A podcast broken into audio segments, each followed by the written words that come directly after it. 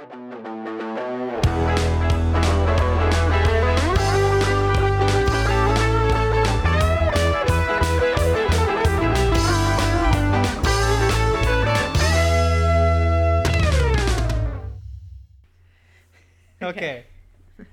um. So, uh, hi everyone. Uh, we're back. Uh, last week we only had the first half of the everything and anything podcast. Now we have the full anything and everything podcast with us today. Hi guys. Hello. Hi. Matt said he's not gonna talk that much. Well, last week he didn't talk much. I I was re-listening to the podcast, see if there was any glitches or anything, and I was very um invasive in that podcast. Well, okay, that's true. Y- You had very strong opinions, and then uh, that would trigger uh, Ronnie. So I was like, I'm just gonna stay out of this. Yeah, but uh, yeah, I'll I'll try to um, let Andy speak because Andy is not the big talker in general. I general. am. She's- You're not. You don't talk that much. You're a I'm very uh, you're a very quiet person, which is funny since you have a podcast. But anyways, uh, A podcast that is barely even functioning anymore. it's uh, it's uh, it's uh, it's hard to.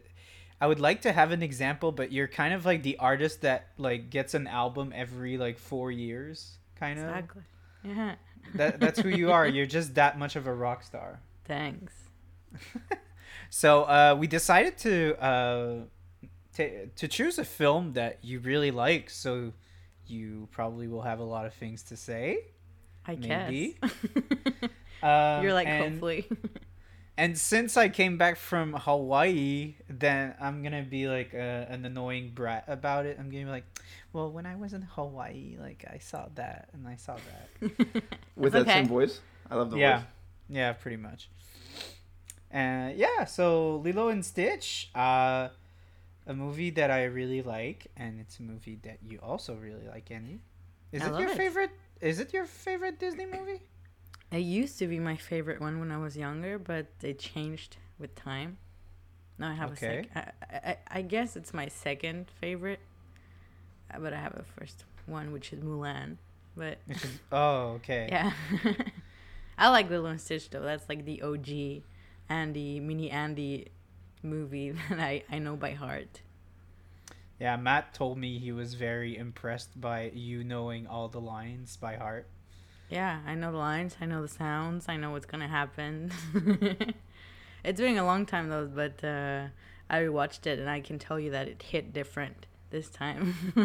Yeah, yeah, same for me. Um, I think I think that when we're kids, we kind of get wrapped up a bit in the action and yeah, kind of in the Lilo and Stitch dynamic because it's like it's cute. It's like you can relate to kind of wanting a dog or like wanting to spend time with your dog. And uh, but when you grow up, you kind of realize how like fucked up the situation Yeah, that's totally. happening, like the family situation. yeah, Um, those scenes with uh, Nani fucking hit hard, man.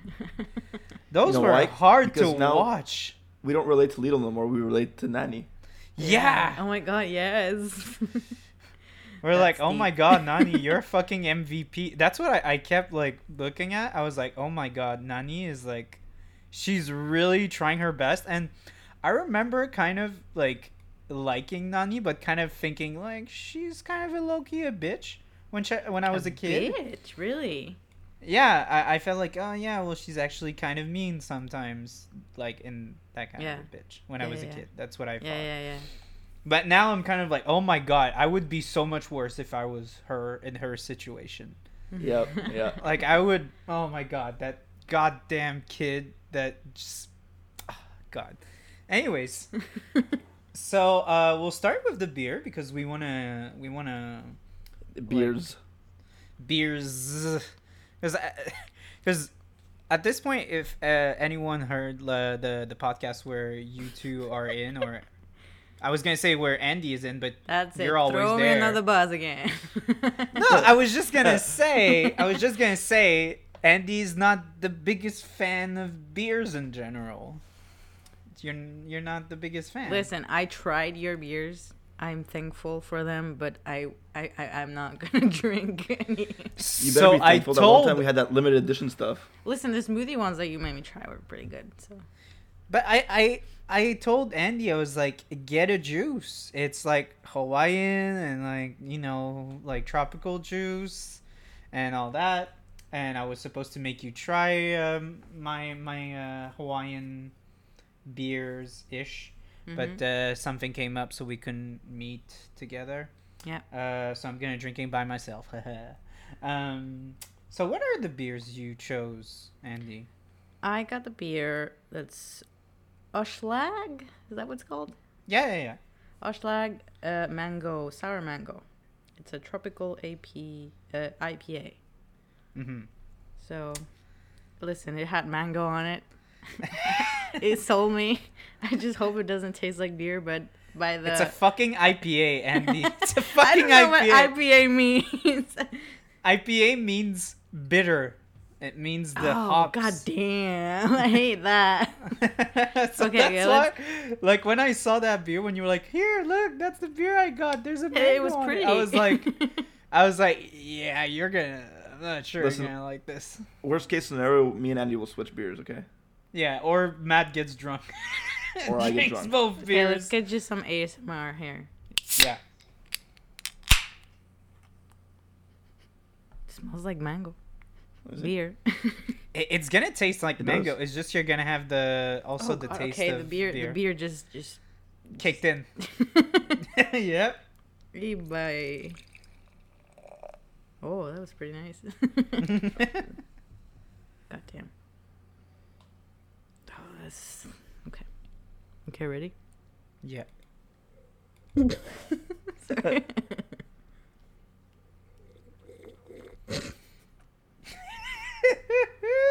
Doing-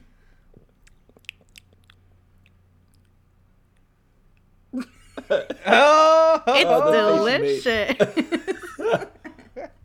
Should have gone in a goddamn tropical juice. I honestly don't taste the mango. Let me see. It just Like, tastes like beer. There is the taste of mango, but it's not. Nice. It's not. It's sweet. It's, but it's like, it's not as like fruity as the beers that I brought on the show with you, like with Suicide Squad, the beer we had, which was like a smoothie beer. Yeah, those were good. Yeah. Well, Right. that one was like almost just like fruit juice. I'm surprised you don't like that one. It's really good. It's sweet. Here, have it. I told Okay, you, so- Matt's gonna get drunk tonight. I'll present option number two. Yeah, maybe. May, not sure if Andy's gonna like that one, but who who knows? So I'm showing Yeah? it again. It's called uh, Hop Orange, I Mhm. believe. From it's kind Vox of dark in my Populi. room right now, so I can't really see. It's from Microbrasserie Vox Populi. Yeah.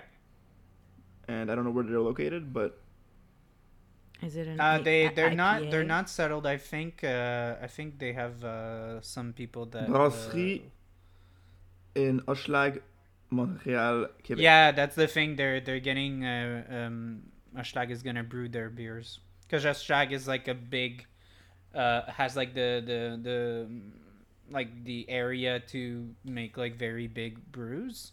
So they brew a bunch of. They're like a contract beer brewing company. So they're gonna brew a bunch of smaller micros. So So while we're By here, I'm just gonna tell you what it says on the back. It says, uh, and I can't read the English part, so I'm gonna read it in French. Okay. IPA aux accent tropicaux avec jus d'agrumes, une amertume douce et enveloppante, rien de plus satisfaisant. I didn't understand what that meant.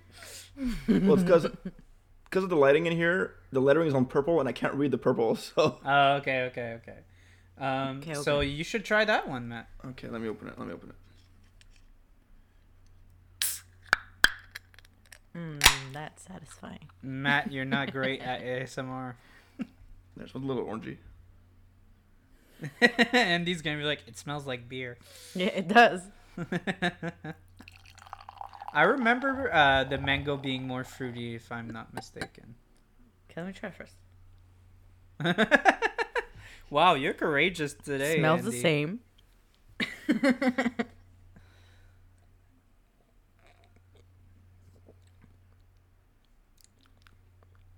it's actually not as She didn't do a face, so You didn't do a face. I don't know. You know, Andy, most most people that buy beers want like beers that taste like beer. I know. you know what? This one I find it tastes actually less like beer than, than the other one does. I was gonna say that. It's like, It doesn't necessarily taste like orange, but It's also six percent. you want you want to switch? No. You don't want to switch? No, you can have both. I can have both.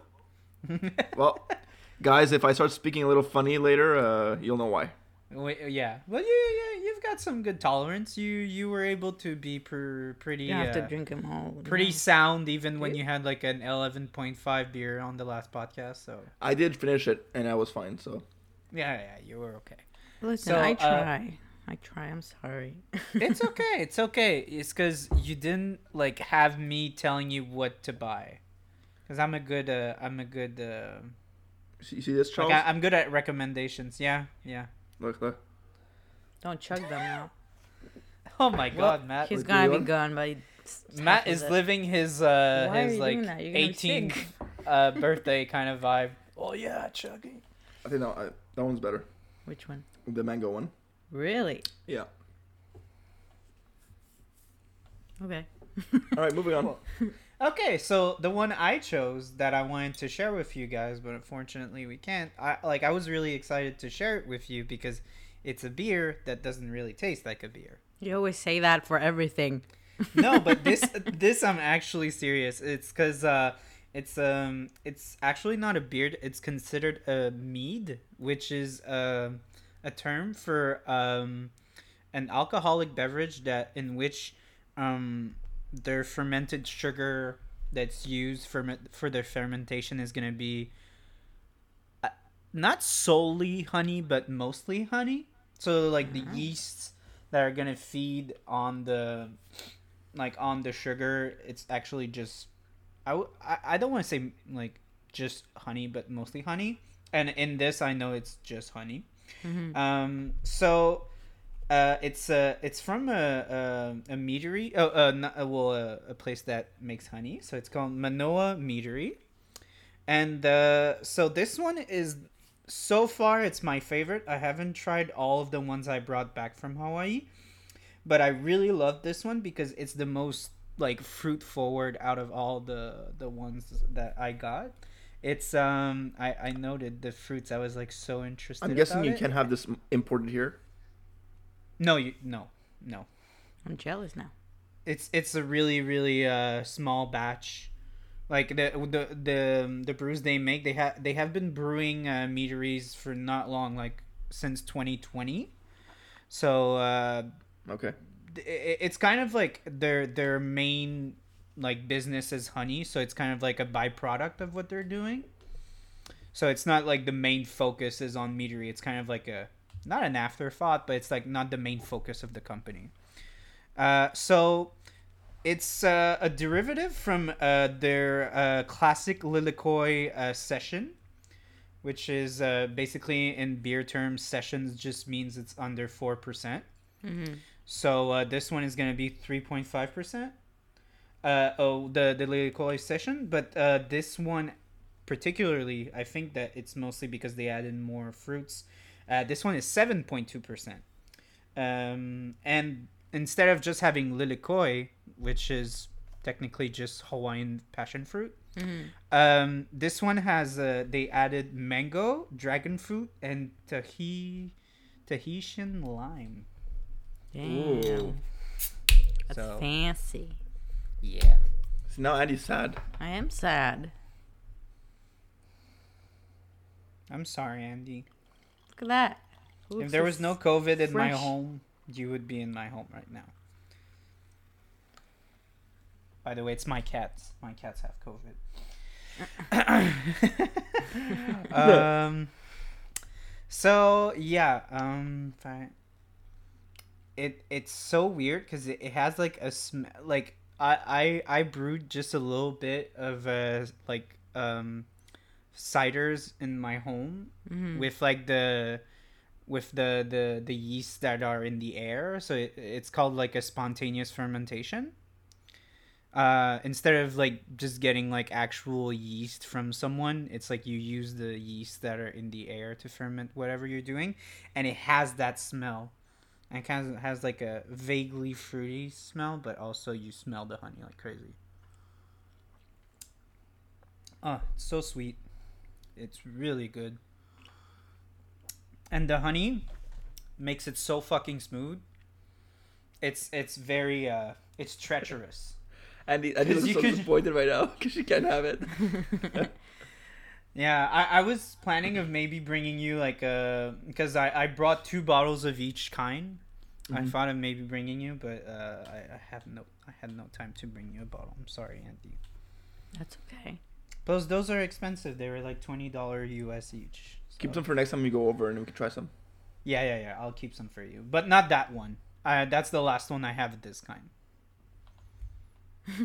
Sorry, and it's like a beautiful color. It's uh, well, you can't really see because my lighting is shitty right now, but Looks like me and Uh, Andy are it's gonna like in Hawaii. pinkish. It's like pinkish if you look at my the Yeah, I skin see. on my skin because I'm white.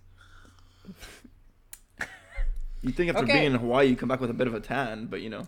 Yeah, uh, but that's the thing. We were kind of more like centered around exploring, and we went to three islands, so we did a lot of exploring. Uh, and exploring is uh, mostly sitting in a car and looking outside, so it's not the most uh, tan-driven experience ever. Uh, but we, we did a few days on the beach. I think we did like five days on the beach. Um, so I got a little bit of a tan, but it kind of disappeared really quickly. But yeah, uh, but we did go to the island where this movie is based on. So it's called Kauai, the island where Stitch crashes in. Yeah. Uh, and I just found it was fucking hilarious because like Kauai and like the the most populated uh, islands of Hawaii, it's like the it's the smallest one, and Hmm. it's called the Garden Island. So it's kind of very, it's not as well developed as all the other ones, um, because there's Oahu where that's like probably uh the most touristy one. It has like the big airport in Honolulu and uh Honolulu is like an actual like city. It, it has like skyscrapers and, and all that. Really? Uh, yeah, yeah, yeah, yeah. So Damn. Honolulu is like very developed, but the rest of Hawaii is like really. It, it kept kind of like this like tropical vibe to it, Yeah. and, and it was so funny because me and and Vic, we went to the North Shore, and it's very tropical there. Uh, and then when you come back to Honolulu, it's such a fucking shock. You're like, oh my god, I hate this. This is like concrete and all that. And, and that's what that's the one that's probably one of my biggest laughs like two of my biggest laughs in the film where was when they have like the scene where he's like oh shit he's gonna fucking die because the earth is like 70% water and, and that was uh, and then he just lands in hawaii which is like the most like it's like one of the smallest la- Island, yeah. landmarks of like and Kauai is like probably it's in one of the smallest ones in Hawaii. I was just like, oh, that fucker, he had to land on that island, and it and I laughed so hard when uh, uh, when uh, they were like, oh yeah, he's gonna wreak havoc in big cities. And then like Lilo has like a line, oh, it feels so good to not have big cities, and he has like a, yes, yes. oh my Well, now god, that, that see, was now that, so that, funny. now that you told us this, it makes that joke even funnier. Yeah. Yeah, yeah, yeah. Because I I remembered being in Kauai, and Kauai is like, i yeah, there's like not a lot of, of like, you know, it's a very like you chill there. It's a very like relaxed vibe because it's like it's really not developed, so it's like very calm. It's very agri- uh has a lot of agricultural aspect to it. It's like um, they do a lot of agriculture in in uh, in uh, Big Island and uh, and Maui as well. But uh, yeah, Kauai has like a lot of uh, gardens and it's really beautiful but it's not the one you go to have like a party and things like that that's more like oahu and big island so yeah it, it was it, it was funny that that made me laugh a lot with the context okay. of being in Kauai and being like, oh my god, like in Kauai, uh, we when we were there, it was like, yeah, we're kind of in the middle of nowhere. There's like nothing to do, which was fun because it's like you relax and you feel like the island vibe. Be- beach kinda- day? Yeah. Hmm. Was that one of your beach days? Yeah, but Kauai was mostly beach days because there was nothing else to do, but it was fun. It was fun. Is that what inspired you to do this podcast today? It did. It did. Well, I told you I was gonna be like the annoying. Oh, when I went to Hawaii, I saw this. So that's gonna be me. That's okay. But yeah, we we can talk about the film a little bit. Just a a little, little bit. bit. Just a little bit. okay. Well, I I have a question for you. Yes. Um, how long did you watch the like? How long ago did you watch the movie? What? How long? How long ago did you watch the movie? Oh, uh, oh, a few years, I think. Okay, you didn't rewatch it recently. Well, I watched it like today, Okay, okay. but but like the last time I saw it, I think it was like a few years ago. So So it, I was wondering it- if you actually saw it today or not.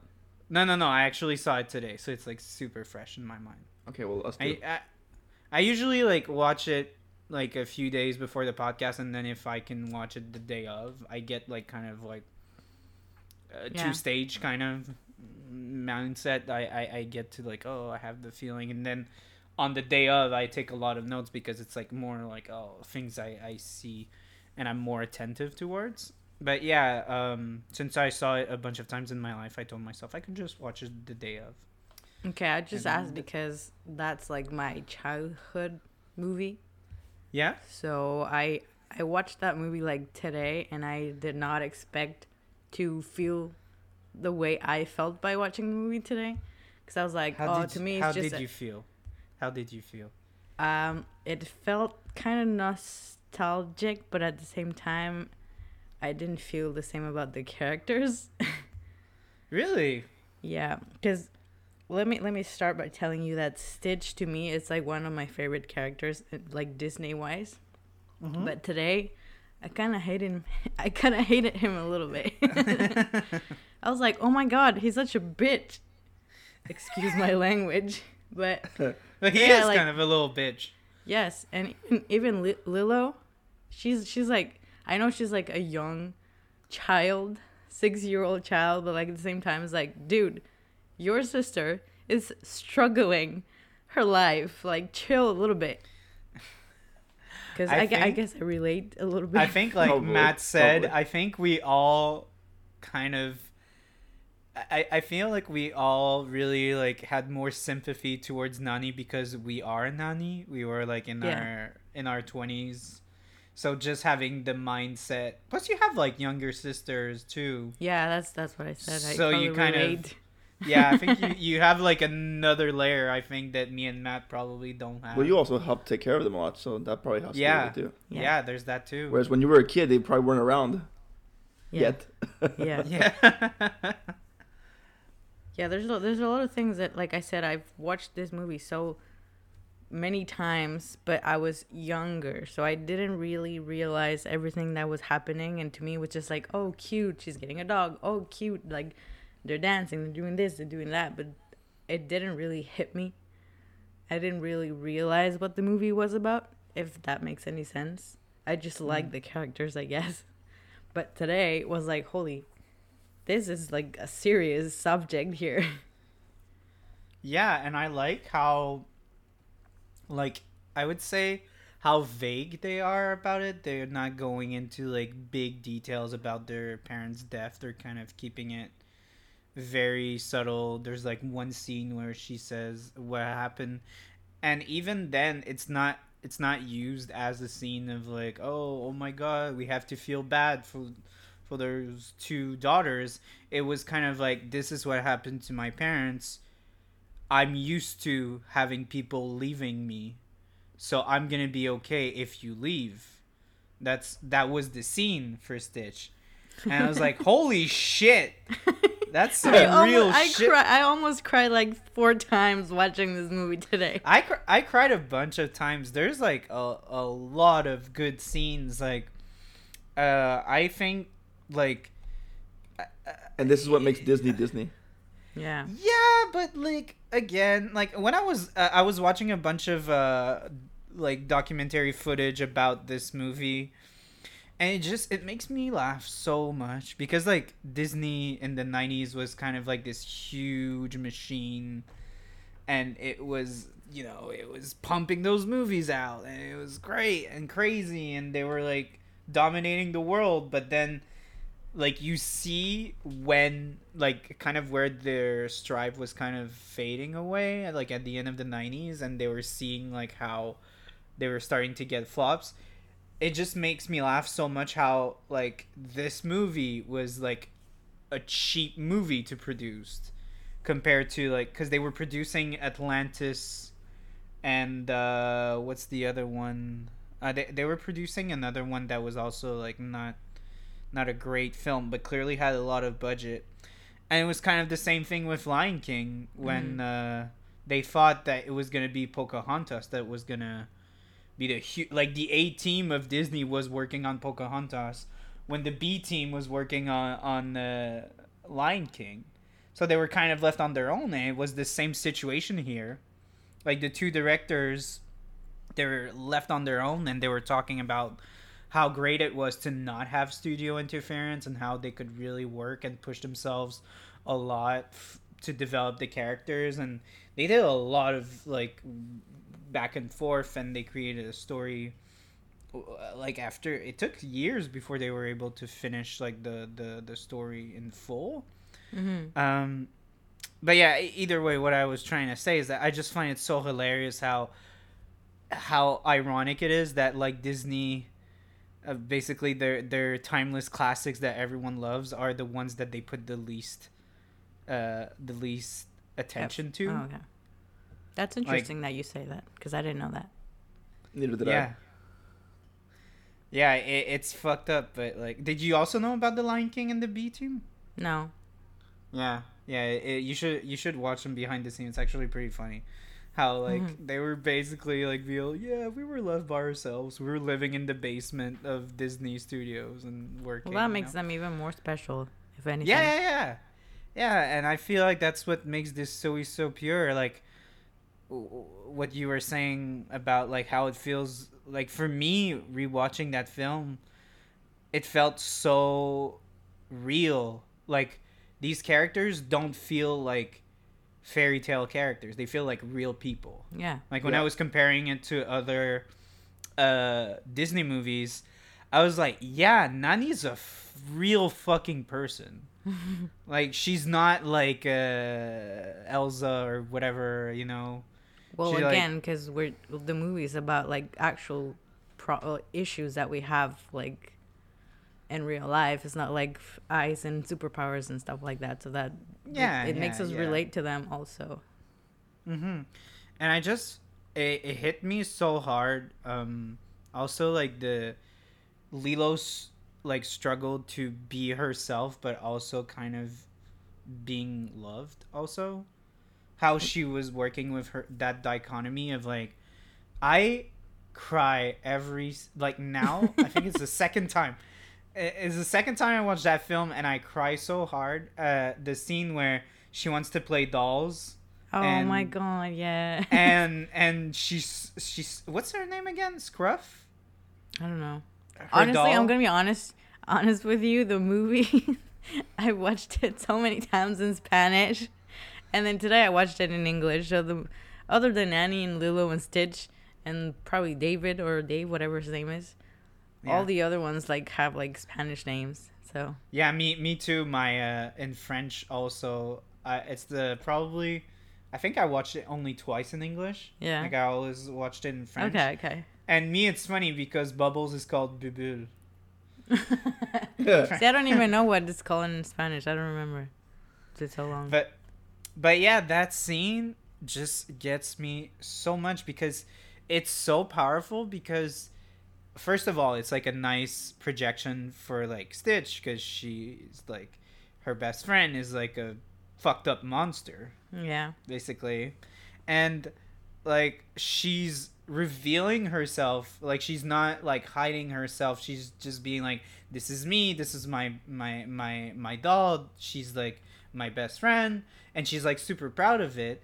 And then like the girls like completely reject her and her friend and she just throws it on the ground because she's like oh no i want to be accepted and and she just steps back and picks her up and like hugs her after I just I just love the fact that like you said she's like accepting herself and like she Mhm. doesn't need to like she does maybe she's young enough uh, or too young to know that she could change the way she is for other people to like her. But Mhm. the fact that she's just too young, I guess she just like you said she accepts herself and she's not like, "Well, I need to change for the people to like me." She's like, "No, bitch, I am what I am and that's it." Like you get what you get, and if you like me, good. If you don't, well, too bad. So Yeah. he deals with deep. it.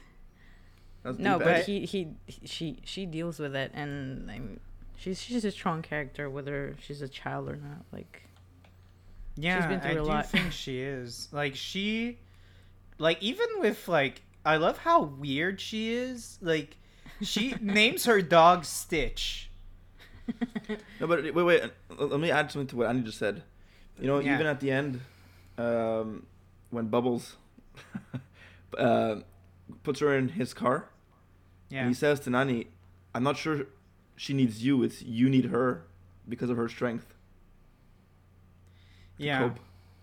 yeah I was telling Matt she was because I I didn't know how old Lila was, and I was telling him that she is very mature for her age, and she was like six. So, yeah, I I I relate to that character a lot. who uh Lilo. Lilo, yeah, yeah. I think I think it's also something you see a lot uh, with children that had trauma. Yeah. They're like very, they're very like um, aware of very like real issues, Mhm. but at the same time, they still kind of have like that like innocence that's kept inside them, and it kind of manifests itself in Yeah. different ways. Um, like the fact that she doesn't understand like you know the fact that she has to stay for nani to come pick her up Mhm. like she's still not mature enough to understand the repercussion like the repercussions about it like even the whole like visit with bubbles she's still too like she's not doing it out of spite like a little bit but like she also is not really fully aware of the damage that she's causing like Yeah, even yeah, yeah. when even when nani like grabs her arm and she's like do you know what you're doing do you understand like this is not gonna go well she just like she's just like no and then she walks away Mm-hmm. clearly she's not that's one of the things where she doesn't understand it fully like what's going on Yeah. You said you, spoke, you said this during the movie too. What? You said that she doesn't necessarily understand. Well, she's mature, like in the way, like she knows how to react, or she knows what she's living, like because she's saying, "Um, I we're, we're a small family, you know, but Broken. we're yeah we're a little a little family, but we're broken." But she like understands what she's like her reality, but at the same time she doesn't understand the her actions. Kind of, I don't know. It's it's it's weird too. It's because I think she understands her reality, but she doesn't understand what her sister's reality is. Well, as a kid, Yeah. yeah, it's normal. I'm just saying that that's I think that, that that's like she's mature for her age. She probably understands the situation that she's in, but she doesn't know necessarily what her sister's living through and why she has to be doing what she's do, what she's telling her to do, because she doesn't But understand also, what ramifications can uh, happen from not listening to her sister. also it's kind of weird in the sense that like i feel like lilo is maybe a bit confused about her sister's role because and it's kind of hinted a little bit uh when she says like i prefer you as a sister not a mom. Like clearly she's still a bit confused about like her sister having to step in and being a mom. And that's why it's kind of difficult for her because like a parent is more resourceful like a parent has a job like a big job is able to put food on the table very Mhm. easily compared to like someone that's Nani's age that probably has like a fucking like minimum wage job Yeah. with like shitty hours and she still has to like bring food to the table hmm and like give her lifts to school and all that like clearly probably she probably has like difficulty understanding what's going on? Like why can't like nani be my mom in the way that my mom was? Like why is she struggling so hard? Like it doesn't for a child i feel like you still have that difficulty because you don't have kind of it's like a an old saying like it's when you start working that you start realizing the the value money has. Hmm like when you're a kid you see your parents and you see everything they can buy and you're like oh holy shit like that looks easy. I just want that. That's 75 bucks. That's not a lot. You know? But that, that's kind i feel like that's where nani kind of gets i think most of the richness of her character is like about trying trying yeah to juggle with that but doing like the best she can with what's going on. And i feel like that makes the character so much like every time okay i just want to say that david is like the nicest dude I in the universe yes. that guy is such a fucking jam he is so understanding and he is so oh my god Supportive. supportive and like kind. he's yeah and he's like he's there for he's there for lilo like how many guys that are like 20 something years old and and like want to bang like the hot girl at work is like able to like be such a fucking hero and all out amazing guy with her and her little sister like that's insane how much of a like his good guy energy is like next level yeah. it, it's j- it's crazy and also he's- that that that's sorry the thing you Yeah. just said like it just reminds me. They live in an island, right? It's Yeah. common small. yeah So is it the people on that island that since it's small, they don't have a lot of people around, so then they're all very nice because they think that they're all a family type of thing. well i was gonna say but i didn't want to sound annoying about it But, But- when, I was went in to Hawaii, Hawaii.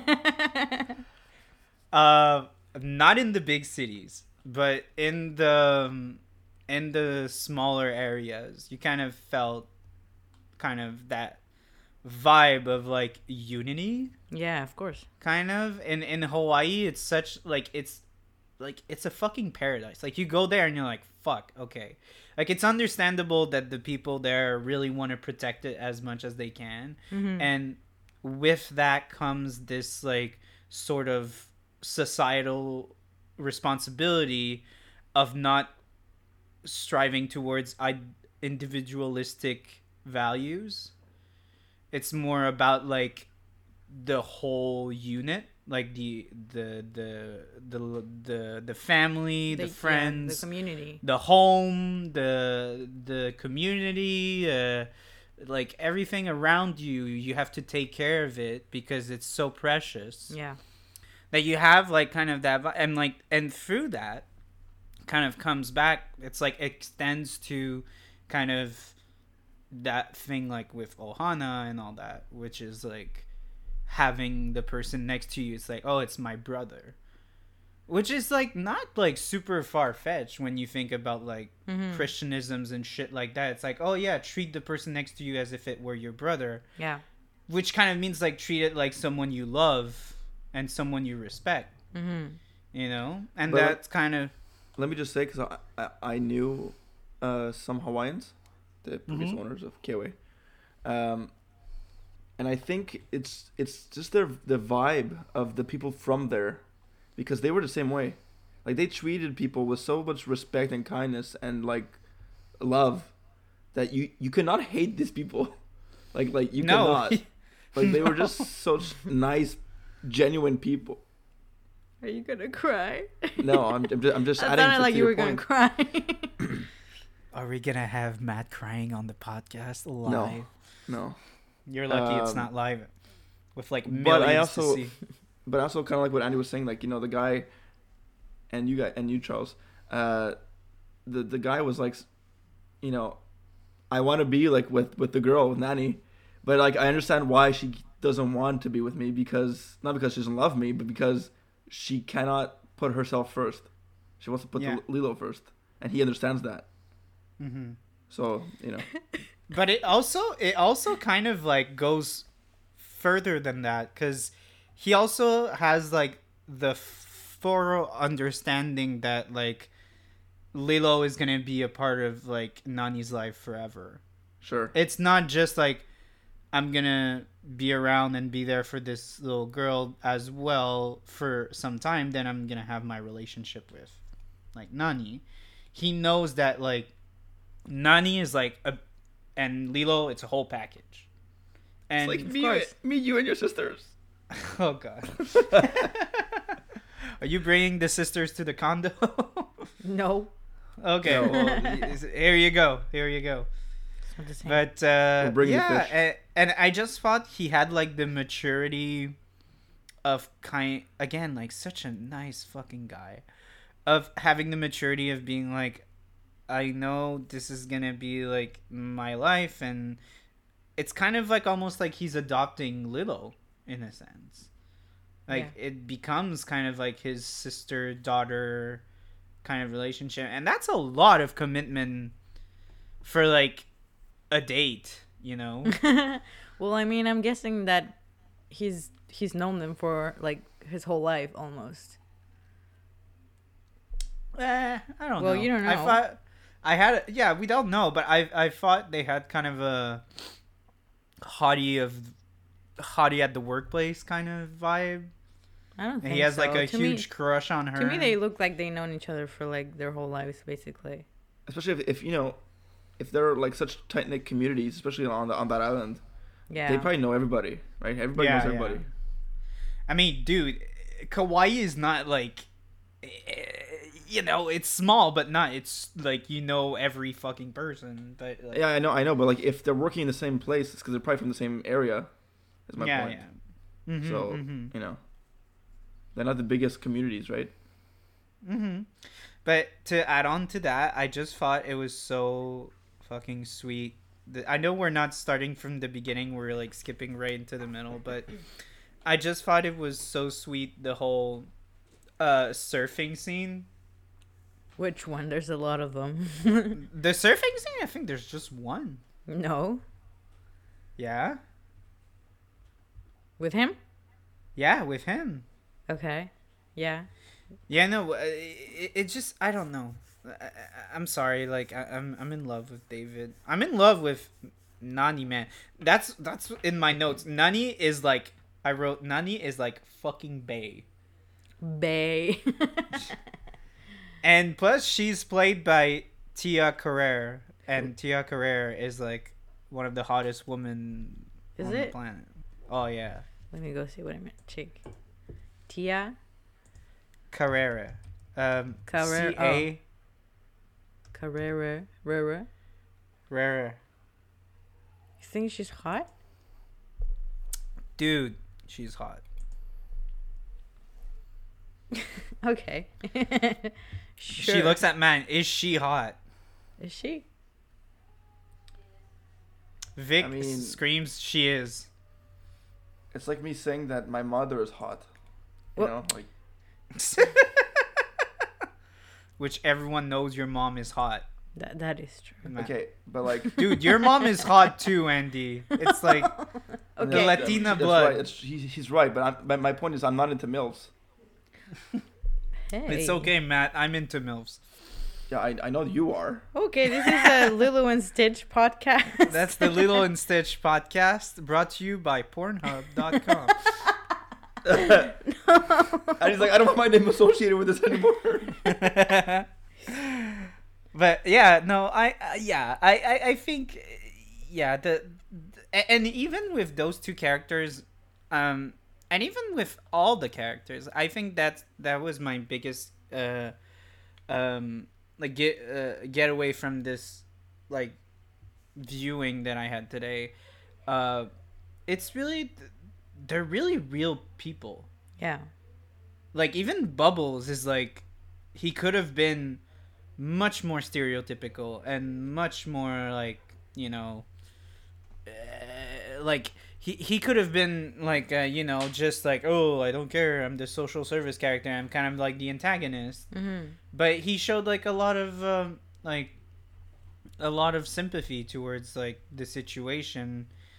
And i just thought it was really beautiful how they were just uh, yes showing him and as this very like you know imposing character at first but it kind of shows that he's like he's very sensitive and he's he's uh, he has layers and he understands what's going on Cobra Bubbles?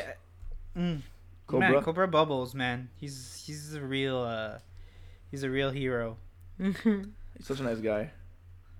And you could tell just- too, a couple times in the movie, he like he was giving them chances. Like he was like, "I gotta do my job at some point," but like, I'm trying. I'm, I could see that you're trying. Like he tells us to Nani at some point. He's like, "I don't want to have to do this."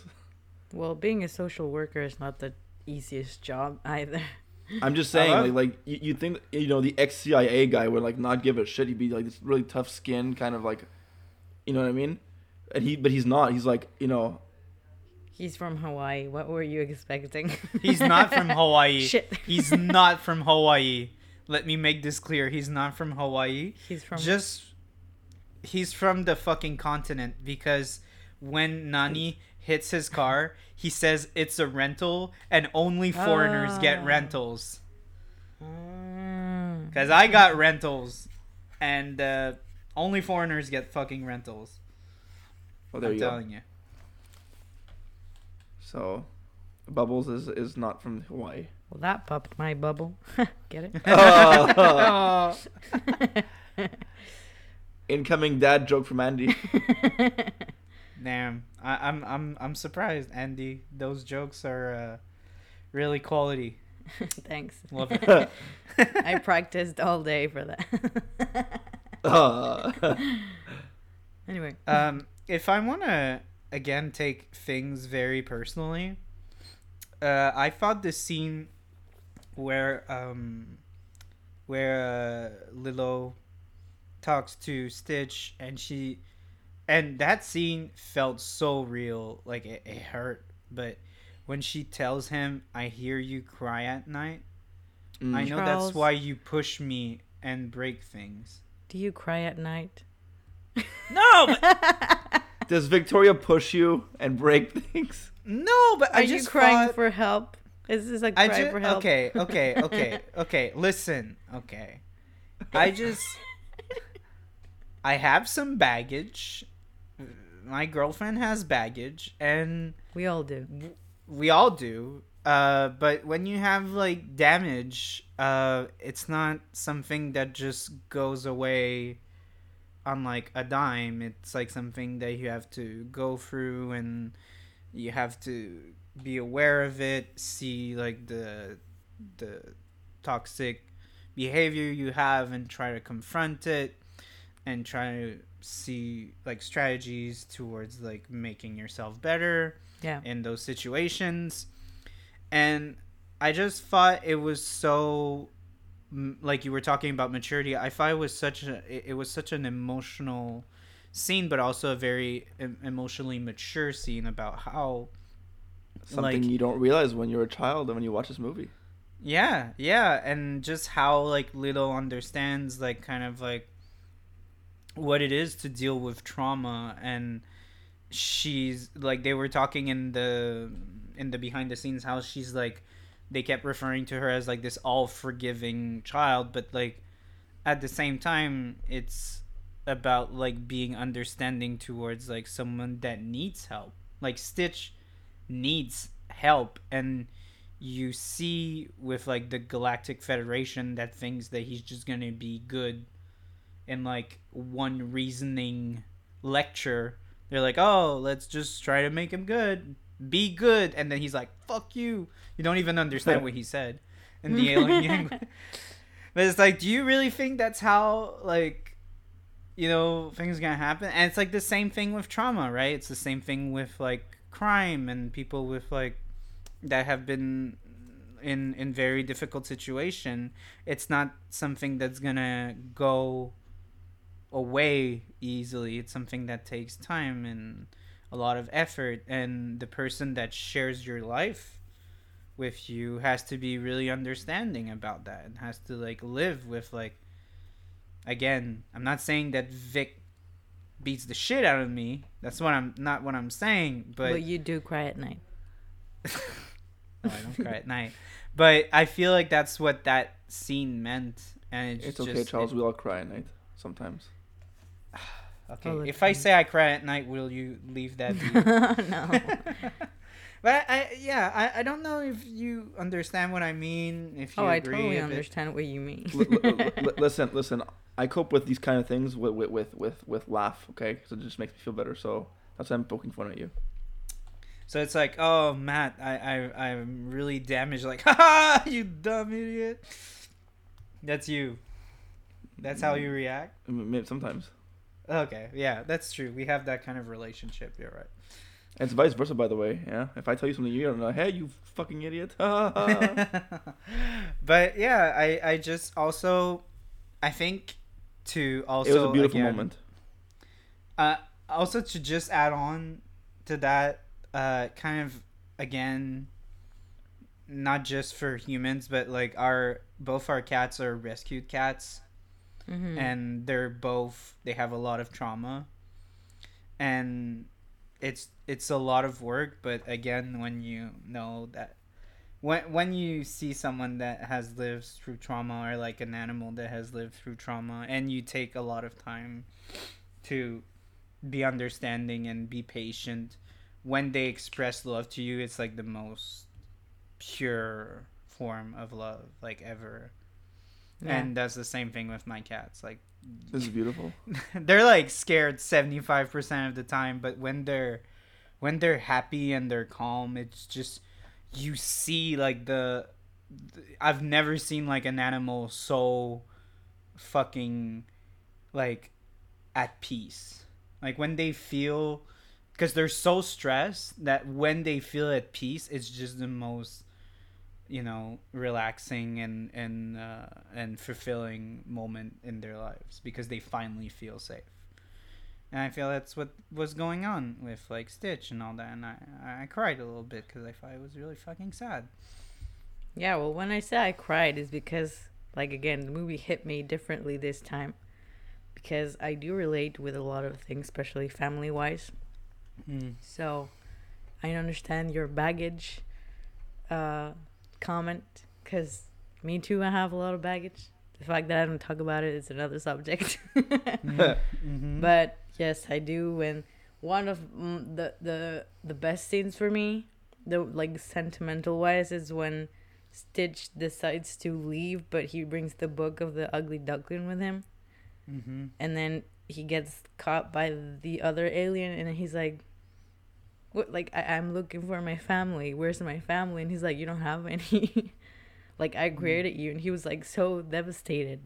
Yeah, he was I so was like, disappointed. Oh my god, I'm not gonna cry. But yeah, it's one of the scenes that get me like like, and right in the heart. it's so sad because like he's just looking for love. Like he does, I feel like he doesn't understand what he is or how he is necessarily. Mm. So then he's trying to find himself in a way. And that that's that's that's deep.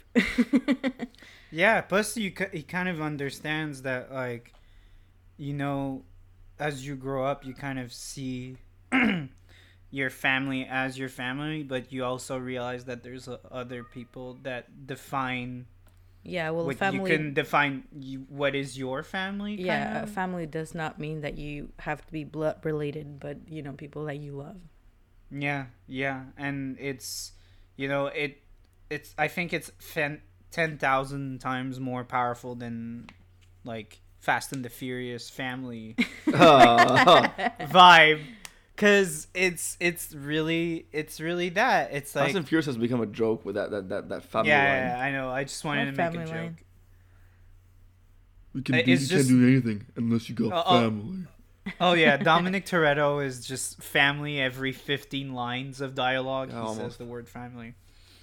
but what I meant by that was kind of like, yeah, you kind of realize that and I think the the movie shows it beautifully because it cannot be more obvious because it's not even like the same blood, it's not even the same species. Yeah. Like it's Not even the same aliens planet. and hum- Yeah, not even the same planet, but even then, um, uh, even then, it's still like uh, it still becomes your family, and and that's kind of really beautiful. It's just it's it's beautiful the fact that Stitch stresses with. You know he he's dealing with anger and and and loneliness, and the way to bring him back from it is is to have love. To feel loved.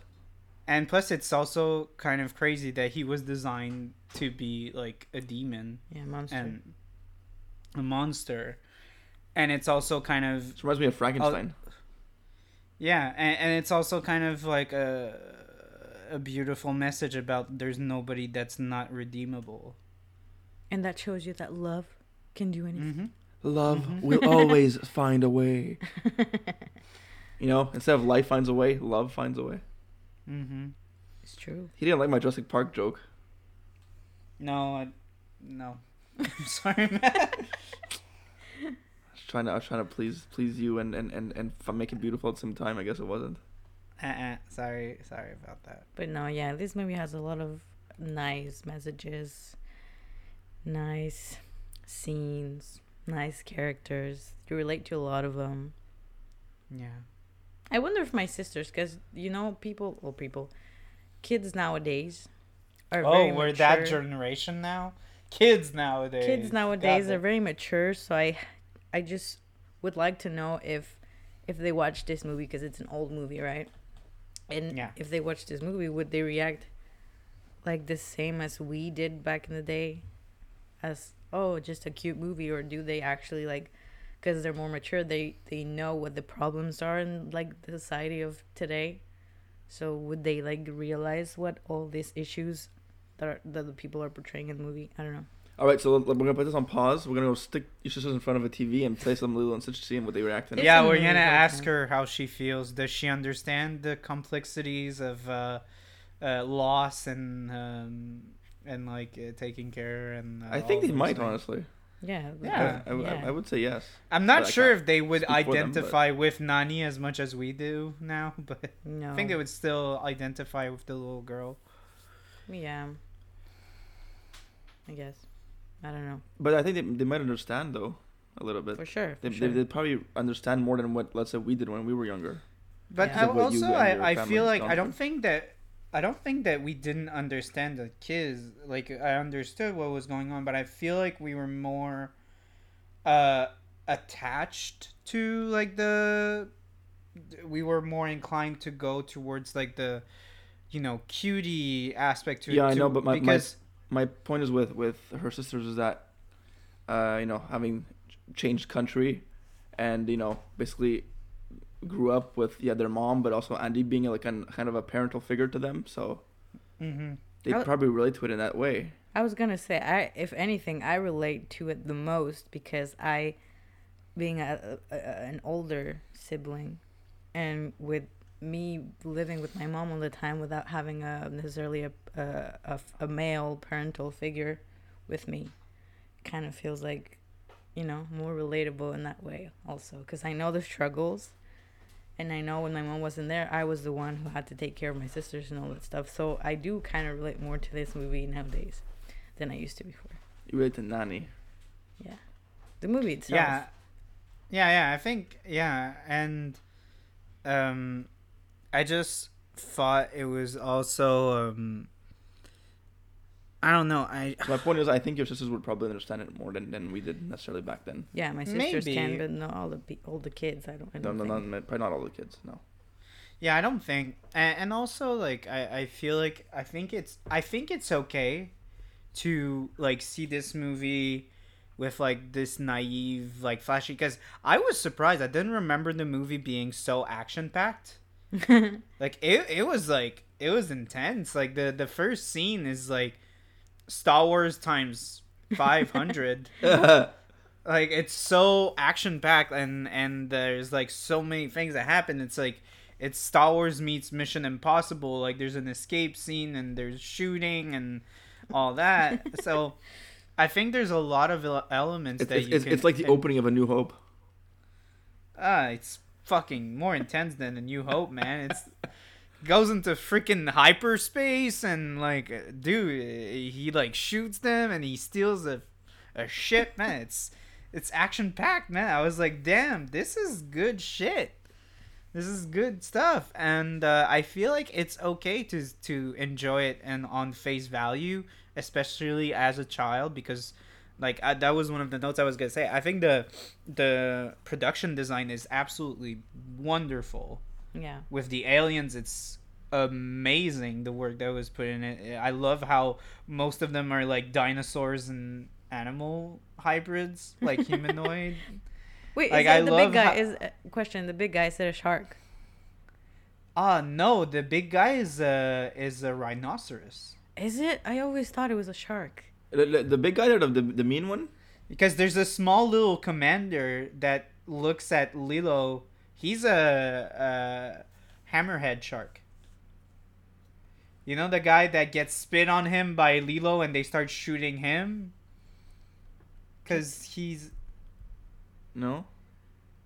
like he it was so funny because you had Gantu that was like ginormous and it was like oh yeah we have to like make sure he's okay and i'm gonna shove like he's about to like shove his gun in like uh stitch's face and then he's like can i tell you that you are on duty like you remember that little the little character Are like you he was talking like about- an you, you talking about those?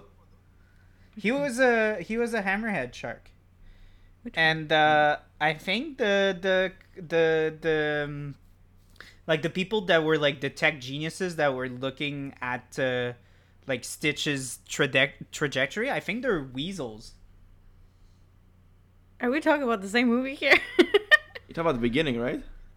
Yeah, yeah, in the beginning. oh my god. Okay.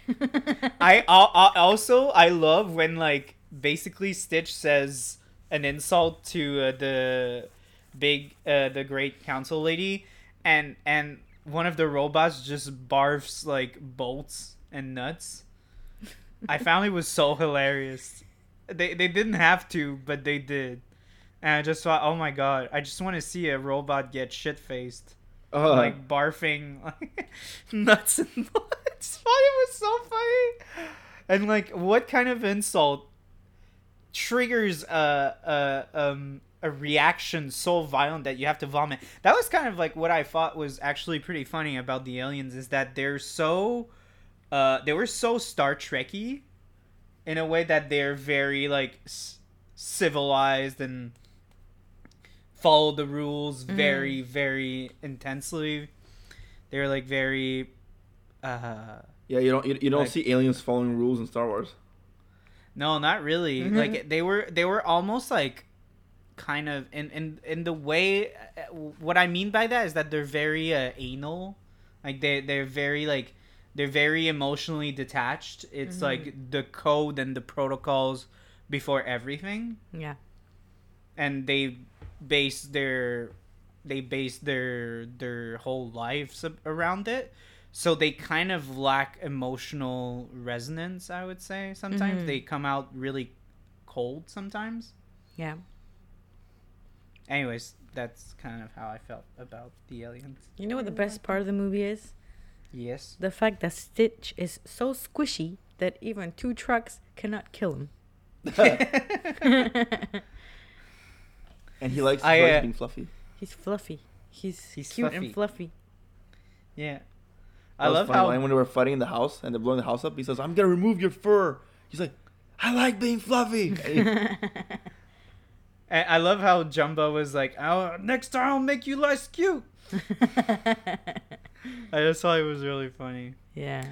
Uh, one thing that I think was the reason why we watched that movie more than once in my household is uh because there's so much Elvis Presley in this. Yeah.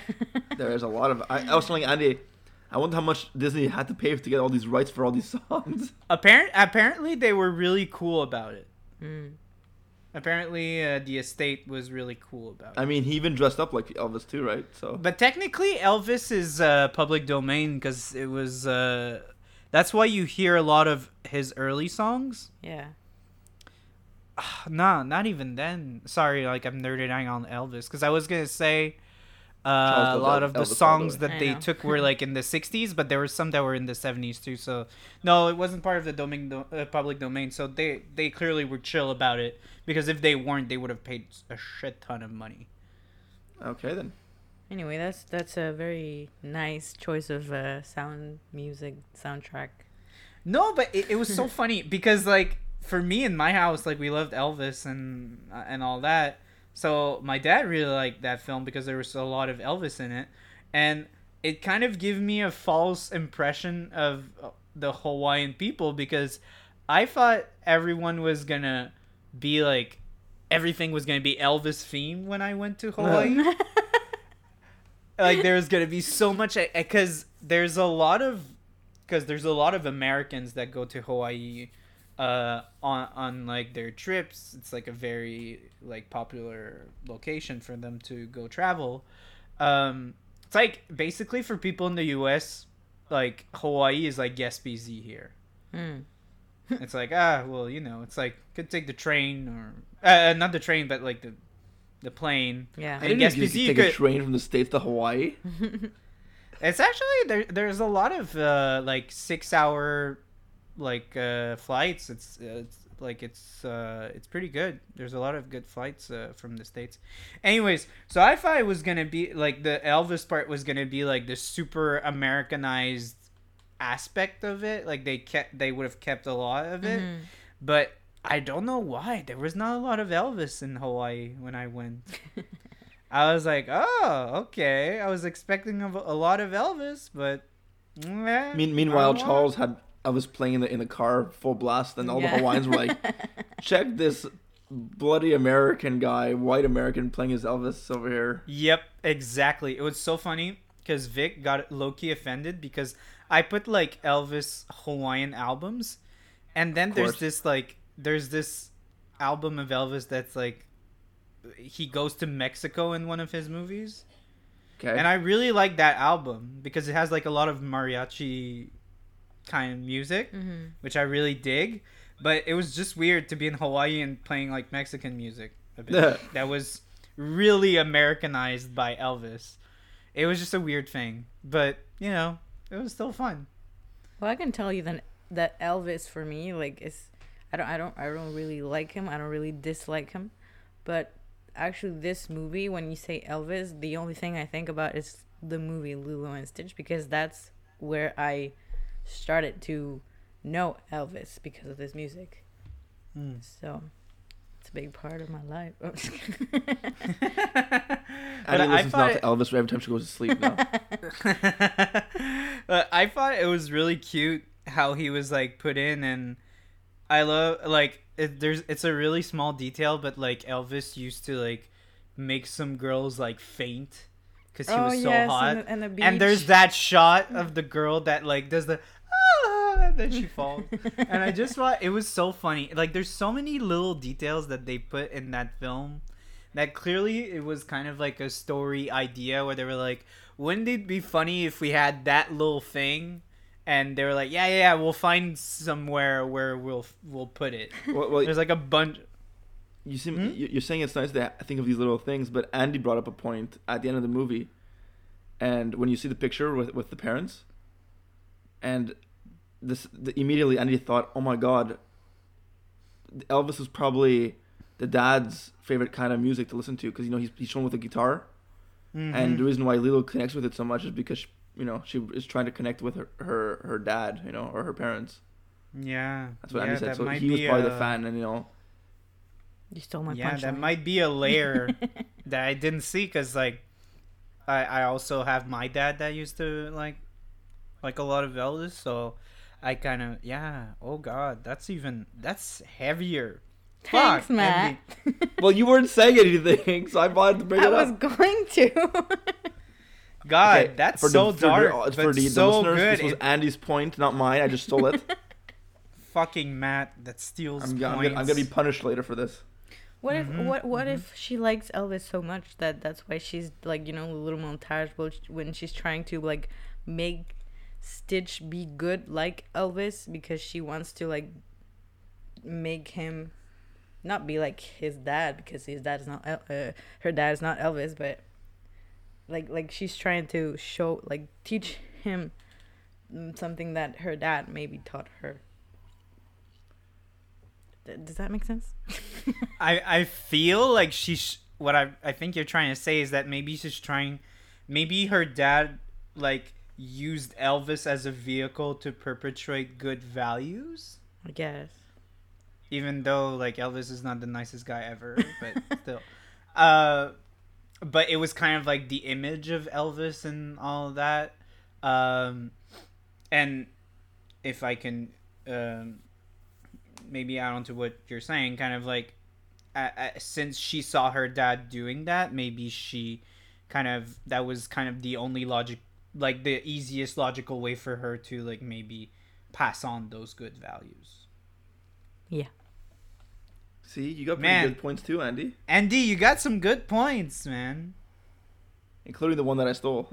Yeah, yeah, and including the one I added on, but not that much.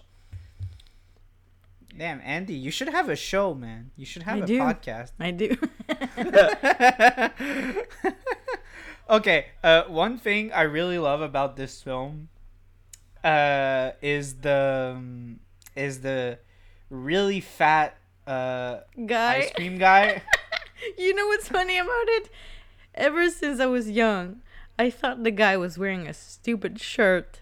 And then I realized today that he is not. he just had a shirt. stern burn. That killed me. That killed me. It was so funny because I gained I gained some weight uh through the pandemic yeah. and uh when I went to Hawaii I was like, "Oh my god, I'm so fucking fat." and I started getting like the sunburns. Yeah, yeah, yeah. And then I looked at my girlfriend. I'm like, "Oh my god, I'm that guy." Oh, In Lilo and Stitch. I'm Did- that guy. did you drop your ice cream on the ground? Actually, it's kind of funny because Vic loves mint and chocolate ice cream, but I No hate way. it. I Uh. hate it so much, but she loves it. But uh, yeah, I yeah I, I I I also like it sounds stupid, but there was like a bunch of little little things that they included like shaved ice. There's shaved ice in Hawaii, and there's like a they just show shaved ice. I thought that was really neat. Hmm. Um, I it to to add on to like the the whole Hawaiian culture, they they put a lot of effort into making it very authentic. Um, Yeah, well, you, you can say that because you went to Hawaii, but I can't really Mm, relate yeah. to that. but I just thought it was also Vic wants me to specify that I said shaved ice and the actual term is shave ice, like it's not shaved, it's shave ice, which makes no sense. okay. Anyways, Thank you, Victoria. Um. So thank you. She's like my. uh She's like my the the person in my ear that like you have to say this. it's the right thing. Um. But I what I I think what I realized watching this film, um, it felt to me for the the Hawaiian culture, it felt as if it was a part of the identity without being. With with it was respectful in the sense that it didn't it wasn't at the forefront it was kind of in the background but in the sense i thought that was more respectful than being flashy about it Mhm. because being hawaiian was just you know part of their lifestyle Mm-hmm. it wasn't like what defined them as a person whereas in, like you know a movie like mohana like Wha- i sorry, kinda, what did you say? well, when I look at Lilo and Stitch and Moana, I feel like That's it, Moana. Moana, yeah. I, I feel like um, Lilo and Stitch is represents even more kinda do, by the way. Polynesian Hawaiian culture because it's not it's not trying so hard to be like you know, culturally respectful. It's just it just it it includes the culture in a very real and organic way. Yeah. I fe- it feels less like a corporate, you know, idea about culture than like Moana. Mhm. That's what I find. Yeah. Cool. Sorry, that's my uh I went to Hawaii babble. No, it's cool. It's cool. Oh shit. Sorry. And to just add on to uh, uh Hawaiian culture, uh it's very important to note that um like hula dancing, what they're doing is extremely important for Hawaiian culture and it was banned for like uh, for a, a long time because Hawaii like most of you know everywhere that you know Vic says 50 years. Thank you, love. was banned for 50 years because much like every place that had been colonized by uh, uh, English and French. Uh, I'm not gonna say Vic is texting me so much shit. I'm not gonna say all of that. She says Mary King David brought it back, and uh, that's what the song is about. Like uh, in the, um, oh my god, I'm so gonna butcher. You know the first song that they play? Yeah. Uh, it's called um, Mm-hmm. He Mele No Lilo? Yeah, I know. it's about like you know the the king and how he brought back hula. Okay. um, because um, that's it. It was banned by um, by uh, the the colonizers because first of all they were Catholics, and traditionally hula dancing was done topless. Really? So that was a big no no for the Catholics. Andy, you gonna do some some hula dancing? well, funny fact about me, I used to do hula dancing back in Mexico. Topless? N- yes, topless. especially when she was six years old. Exactly. But yeah, so uh, hula is you know it's a big like again I'm the white man talking about it, so I'm gonna try to be brief and not super specific because I think people. Let me say let, let me say it now. Fuck the white man. You are yeah. a white okay. man. Thank I don't you. care. Uh, He's not hundred percent. I'm more white than Matt is. Okay. Anyways, hula dancing. Yeah. hula dancing it, it's a very important way of like um, telling stories and expressing hmm uh, culture through it. Like every movement is about like telling a story. So uh, yeah, it was a very important like cultural artifact that almost got completely destroyed by colonialism. Yeah. So that was fun, and it's great that they brought it back uh, in the last uh, few uh, years. Um, but uh, yeah, it, it has a pretty dark past, and they they tried really hard. Like there's like a, a video about the the directors going to film like traditional, well, a a, a, a crew that is like a very uh, cultural uh, um or They went to film hula dancers so they could inspire themselves to make the moves properly. Yeah, and the directors were very rigid about you see something, you draw it. It it's anything. It's a look, it's a like a small movement. It's a it's like barely a you they move their hand slightly one way, you draw everything. Mm. So for them it was very important to like Well, that's good. just those small details to be represented well. So I thought it was really cool That's great. because they weren't like in the 2000s they were kind of not in the most like you know pc like environment if we can say hmm so it was fun to see that if, even for them like at such an early stage they were still like very It's because the production wa- the, the the production company wasn't involved with these with, with this one 'cause they thought it was their B project, not their A project. mm. I also wanted to say, um, well, there's two scenes that it, it it's well, I don't know if it was controver- controversial or whatever, but this movie back in the day when I used to watch it, uh, you know, at the beginning of the movie when uh, Nani is like chasing Lilo, Mhm. and then she goes and hides. I don't know if you heard about this, but I've heard about the fact that they had to change where she hid because it used to be what we used to be a, a washing machine or a dryer, so it wasn't really um, good for kids to see that. So then they had to change what it was, and now it's a pizza pizza pizza box. Yeah, yeah. Where's you, did you hear anything about this?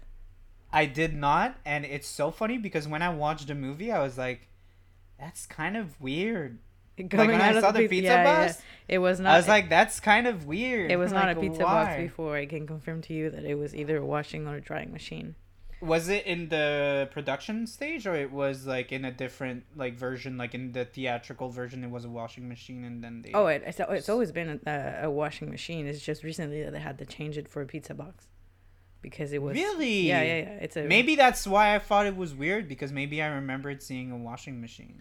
Well, the same thing. I don't know if it, or is is your second scene the one I told you about Yeah, before? yeah. Oh, you, you then you tell that. No, you go ahead because you the one told me about it. Okay, well, there's another this one you probably know about, but there was also a version where uh, the fight at the end there, the space fight, you probably know about this one. This one's probably a bit more popular. I did not know until I watched a documentary like an hour about the before about the fight, the the, the, Yeah. with, the with the plane. Yeah, I did not know. okay, that. so so you so you, now you know that the, it, it used to be like they, they used to be like flying through through I guess it, I guess it's Honolulu. I'm Uh, assuming, no, it, it was it would have just been like a city-ish, but but like- because of 9/11, they were like, okay, we gotta change this now, and they made Yeah, it like, you know, yeah. the mountains and stuff.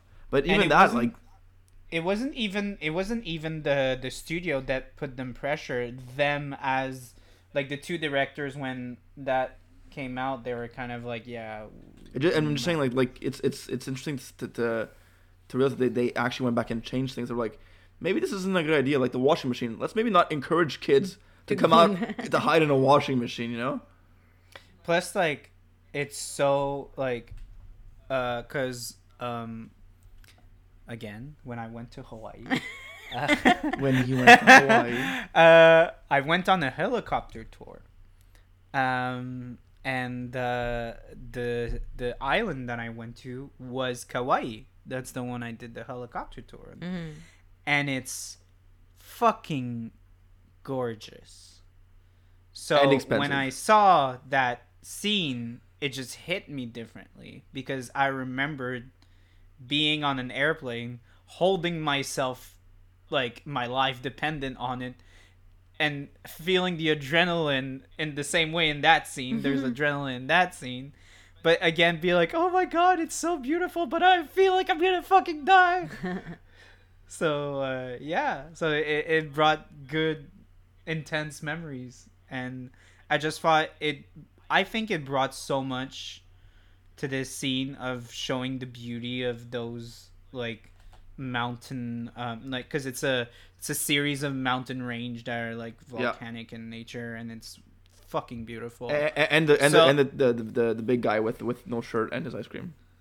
Yeah, yeah, there's that. But but I just thought it I, I I just thinking about it now, I feel like it represents even more Kauai than just like seeing a ci- like if they didn't change the scene and it would have been a city with the context of Kauai, I would have been like "Mm, this doesn't look like Kauai, it looks like Honolulu. Mm-hmm. And Honolulu is in Oahu, so it feels kind of wrong.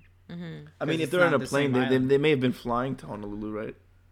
Yeah, yeah, but they would have say genre it, it- I guess it's not that long. I remember the flights between islands it was like 45 minutes, but like still. Yeah, okay, they, they were fighting in the air for 45 minutes. Yeah, it kind of when you know the context it kind of kills the scene, but I feel like the general public in in doesn't know really the distance between the islands. But then so again, it's not that bad. But then again, they removed it, so you know it's fine. Yes, and, and I think it, they just it did they did it for the better. And I just I thought that that shit that ship looked awesome. That red shit looked Yeah. so good. It's so good, and, and it's so it has like a pop art look to it. Like just again seeing the beautiful red giant spaceship in contrast with like the beautiful green mountain was such a beautiful like scenery and a, such a beautiful like um uh, like a, a, a, beautiful color palette and it was so interesting also because it, it, it was so in like the the difference is so intense. It's such like uh uh op, like opposite colors that when when you would see the plane fly then it you would be so much more attracted to it. Like the movement felt much more fluid i feel because you were so attracted to the color. Mm-hmm. So again like props to them for taking Props that to well thank I mean, god that's, they that's took probably why they chose deci- red in the first place. yeah, yeah, and I just I love that ship. It's so cool. It's so pretty. Overall, this movie was Beautiful. beautiful visually, uh, musically, and um, uh, has a lot of values and it, it teaches a lot of things. It's 20 years old this year. No way. Yeah, We're so old. 2002. We are old. I mean, don't say that, Matt. Anyway, this movie will will will remain one of my favorite movies from Disney, and even now, I think it just went a little bit higher than than all the yeah, me me too. I Wait, wait, wait, wait, I wait. re- It did not surpass Mulan. If that's Oh, what I was gonna ask. This is surpass Mulan. No. Even with the messages? Really? You watched Yes. Mulan more recently, and the message hasn't changed for you, has it? Listen, Mulan is just a badass. Okay. You could- no. You know what was my favorite Disney movie when I was a kid? Yeah, the the Black Cauldron. Uh, it was remember amongst that my movie. favorites. Uh, It was amongst my favorites, but it was wasn't my favorite. Which was it? Tarzan. Tarzan. I Tarzan's love awesome. Tarzan. Yes. I had it on on, on VHS on cassette. Oh Uh, my well, God, We, I had all of those Disney movies on VHS. In French. You know what we should do? yeah. We should just do like a Disney, like nostalgia, like all Disney movies and marathon together. That'd be cool. And let's cry Yeah. together. Yeah. Charles is probably gonna cry a lot, by the way. I will cry more than everyone. if you else, cry, I will cry. I was just holding Andy's hand, like, I'm not crying. No, you're crying. That's what he did to me when we watched Interstellar. you cried in Interstellar? No, he cried. He held my hands like I'm Oh crying. my Are you crying? I'm like, God. I know I'm not. you're such a heartless piece of garbage. Me? This me. no, Oh. Matt. this scene is so fucking sad and I, Oh, I was the- sad. the I didn't cry. oh god, I just I don't know. I feel like I'm more emotionally mature than you are. So I I understood what was going on That hurts, more man. than you did. That hurts, man. He is insulted.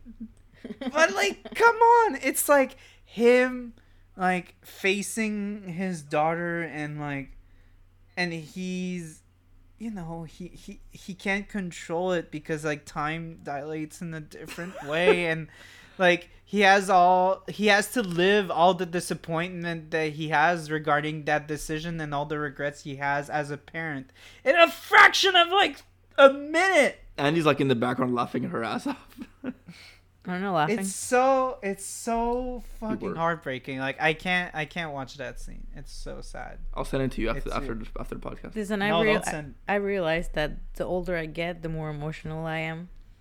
Mm. So whatever movies we watch, I'm gonna probably cry at least once.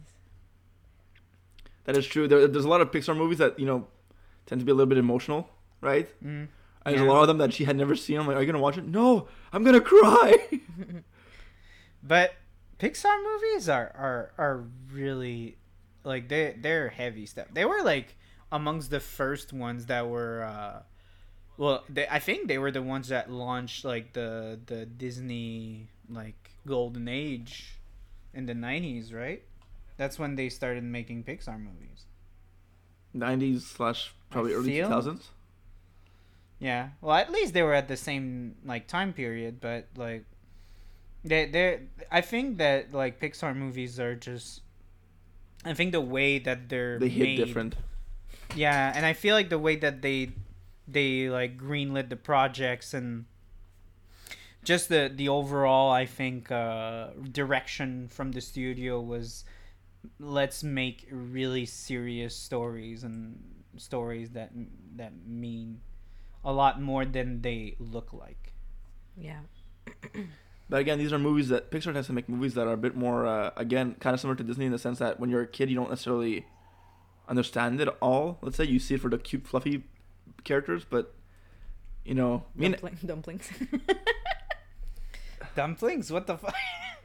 That's a Pixar, right? well, yes, it was a sh- the, It's a short film. There was a short film that played before one of the movies about dumplings. And Really? No, no, you don't. I'll, I'll find it. I'll send it to you. It, it, it's, it's, so it's sad. terrible. Well, do you know who the one who directed that is? The one who made uh, Turning Red. Yeah. Did you know? Okay. I want to watch Turning Red. I Oh my haven't god, watched bro, it. you're gonna have to do a podcast on that because that is It's deep. cute. It's nice. It's deep. It's like very controversial. Yeah, I know. People kept shitting on it when I was in Hawaii. They were like, "This is so inappropriate." I loved was like, it. oh. I was like, "Oh my god!" Like I'm, I'm sure I didn't see this film, and I'm like, I'm pretty sure people. Listen, th- th- there's some points of it that you may may or may not relate to because you know it's more aimed, I think, to the um, at women. fe- female audience. hmm It's Yeah. not. It's not. It's not a punch, and it's it's true. no, no, yeah. But these, it's honestly it if it touches subjects that are not necessarily very spoken about in in in cinema or in movies. Mm. and I think it's nice to bring up a subject that is quote unquote maybe on the taboo side, unfortunately. So Mhm. listen, I'm up, I'm up for more controversial subjects. I'm up for learning and, and trying to to you know learn more about certain things to be able to just be more aware. So Look, it's gonna be on my list of things to watch, but right now I got Crave for a month for ninety nine cents, so I'm gonna watch the shit out of The Sopranos until uh, like at the well, end let, listen, of May. listen, listen. When you're ready, you can call me and Andy back for another podcast. Okay, sounds good. But the last part I wanted to say about you touched on that, Andy. I I did not remember this movie uh, being like in my head. It was more cute than I think it. uh, Like I didn't remember it being as heavy as it. Was. Yeah. Same. Yeah, and as and as strong as it was. Like I did, I really didn't remember. So it you like said that uh, that that uh, Lilo and Stitch is, is number two in your favorite movies, Disney movies, Yeah. and even though it doesn't top Mulan, does it go to a two point five? Hmm? Does, does it upgrade it from a two to a, like a two point five? Well, it should be like a a, a, a one out of two point five. How is it not Lion King? Like me, it's Lion King all the way. Honestly, Lion King is not very. um I love Lion King, but I don't. I don't think I watched it that many times to like care about it that much. I watched I watched it a lot when I was a kid, Lion King, and uh, I feel like, uh, hmm? Because Yeah. again, Lion King is not very like yes, it's sad and whatever, but it doesn't relate to any issues in like real life. The thing is, though- it's it's it's about growing up and taking responsibility and heritage, and it's much grander. It's like much more in the sense. Okay, well, wait, like- wait, wait. Let, let, let, let, let me just say that. Okay, there's a very there's another Disney movie that is very similar to Lion King, Mm, which is Brother Bear, mhm. and see Andy connects with that a lot more than she does Lion King, and it's probably because she saw it more and she was more a bit exposed to it. So I, I think it, it depends on on which one you were exposed more to as a child that makes you like it more. Mm. Maybe Because just- I- maybe. I just feel like Lion King is not as sad other than the dad dying, but like there's no Andy, other. it's not supposed to be just sad. Like a a Disney know, movie can be enjoyable. It she's is saying, she's enjoyable. saying, have she's fun saying like compared it. to like Lilo and Stitch, there's not necessarily an emotional attachment to it. Is what she's trying to point out. I It's think. more like Mm. adventurous movie more than like than it's it's not trying to portray a message to me. Yeah, but at the same time, it, it also, I don't know. I just feel like a bit like Star Wars. I feel like it's very, it's not as uh personal, if we can say that. But see, you know what's Like, it's funny? not- Uh, Like, just touching on that, like you and a lot of a lot of other people tend to connect with Star Wars on a level on an emotional level, whereas I see it more as a like I really enjoy, but I don't, I don't like I don't I don't I- don't think I have the same feeling or perception of let's say Star Wars and Luke Skywalker as like you do, or as a lot of other uh very big Star Wars fans are out there. But I, what I meant by that is that it's not very personal. Like it's not a big personal story, but I just feel like the themes that are brought are so universal and so grand that it kind of like also can be interpreted in a bunch of ways, but it's also very powerful.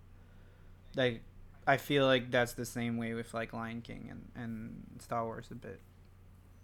Well, that's how you feel about it. But Andy has a connection for Brother Bear. okay, well, I'll watch Brother Bear and then we could cry together. And Again, it, when I assume the bear is gonna die or something. no, but it relates to uh, a lot about like it, it, it, talks about family, so that to me is something very important. Mm-hmm. The Lion King, yes, it's family, whatever, but again, it's more adventurous than But it's so like it's because Lion King is so it's so well it, it is fucking Shakespearean. It's like so grand and so medieval. It, it's like about family betrayal and Game of Thrones. yeah, it's like it, it's it's it's like you know it, it feels more classic fantasy ish. yeah. Anyways, let, let, let, let's bring the boat back to, to, to Lilo and Stitch. Yeah. Uh, much more, uh, much more enjoyable. I, I was really entertained. I, I did not remember it being as entertaining in the sense of laughing, action packed. Uh, the sci-fi is like the world building is really neat. Uh, the authenticity of the characters. The The- appreciation for the story No, no, but and the e- like, characters. the story, the characters, the Hawaiian culture is super well. It- It's seamlessly weaved in the story in a beautiful way. and you know why? uh, because Charles is went to Hawaii. Elvis is in it. That's a good plus. Uh, and uh, one little remark: I did not in in French. Uh, Jumba is not Russian.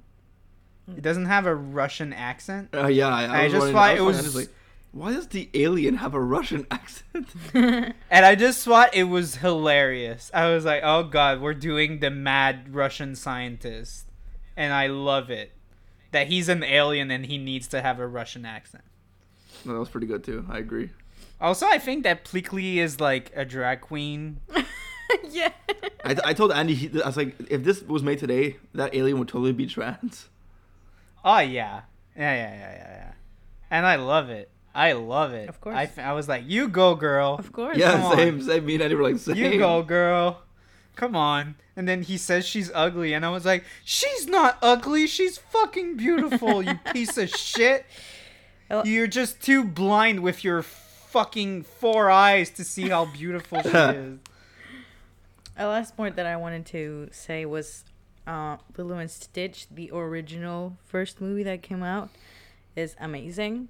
But just like The sequels aren't that good. Exactly. Just like all the other movies, some sequels work, some sequels are not that good. And I think Lilo and Stitch, the first movie was awesome, and the rest I just didn't even bother watching because, you know, I watched. I, I used. make- I used to love Stitch the movie yeah. when I was a kid, and then the last time I watched uh, Lilo and Stitch with Vic, we watched Stitch right after, and we watched like legit ten minutes, and I was like, "This is not good." I'm I'm closing it, and and you could see just in the animation, Yeah.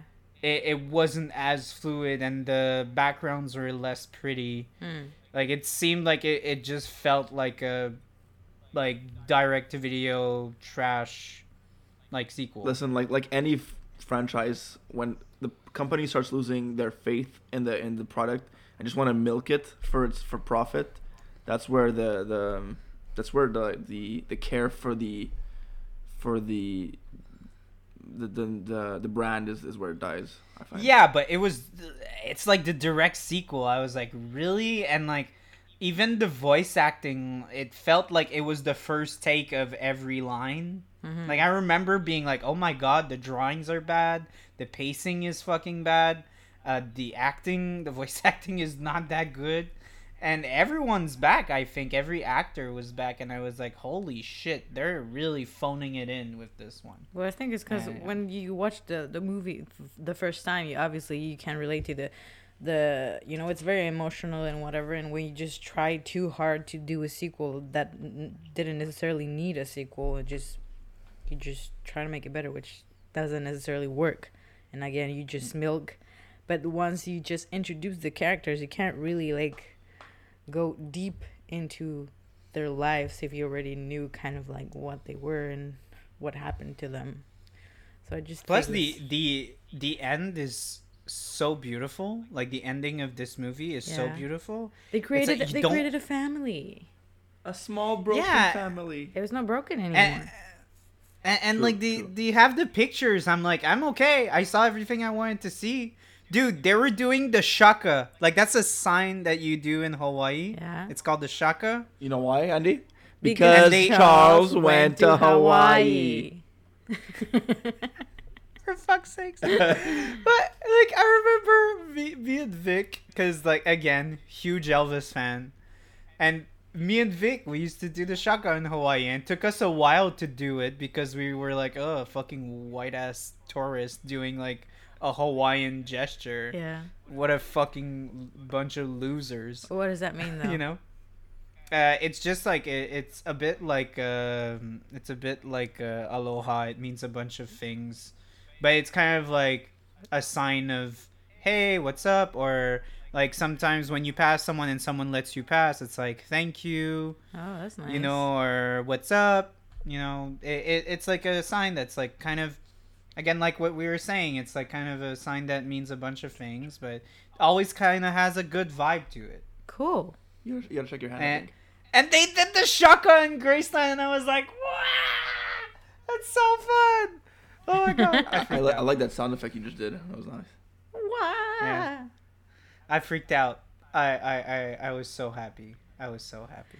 Anyways, I think we could finish it there. Me being happy. yeah of course Me being happy to have you guys on because I love you guys and I miss Let, you let, guys. us hear. Look, chaka chaka. shaka shaka Shaka, shaka. shaka can this mean fuck you too No. no. It's, I think it's more of a good, of a nice, nice sign than a bad sign. fuck you like if fuck you want to a good fuck way. Uh, uh, it, it, might it might be like fuck you if you're like doing that to a girl and you're like you're interested and like oh my Oh. god want to fuck you know shaka no. Like i think uh i think some guys picked up some chicks like that. Shaka you mama and Uh, me shaka yeah. What? shaka is like Shaka, foam, your you know, mama it looks and like me. a You want a foam. threesome with the mom? you mama and me. You mama and me. You want a like threesome you are the his mama with me. Oh Oh. god. Oh god. Andy okay go to sleep. It's past your bedtime. Andy's like, You're I re- I regret saying that. it's a beer. Anyways thank you guys for joining us thank you for having me It's, and all, it's always us. a pleasure.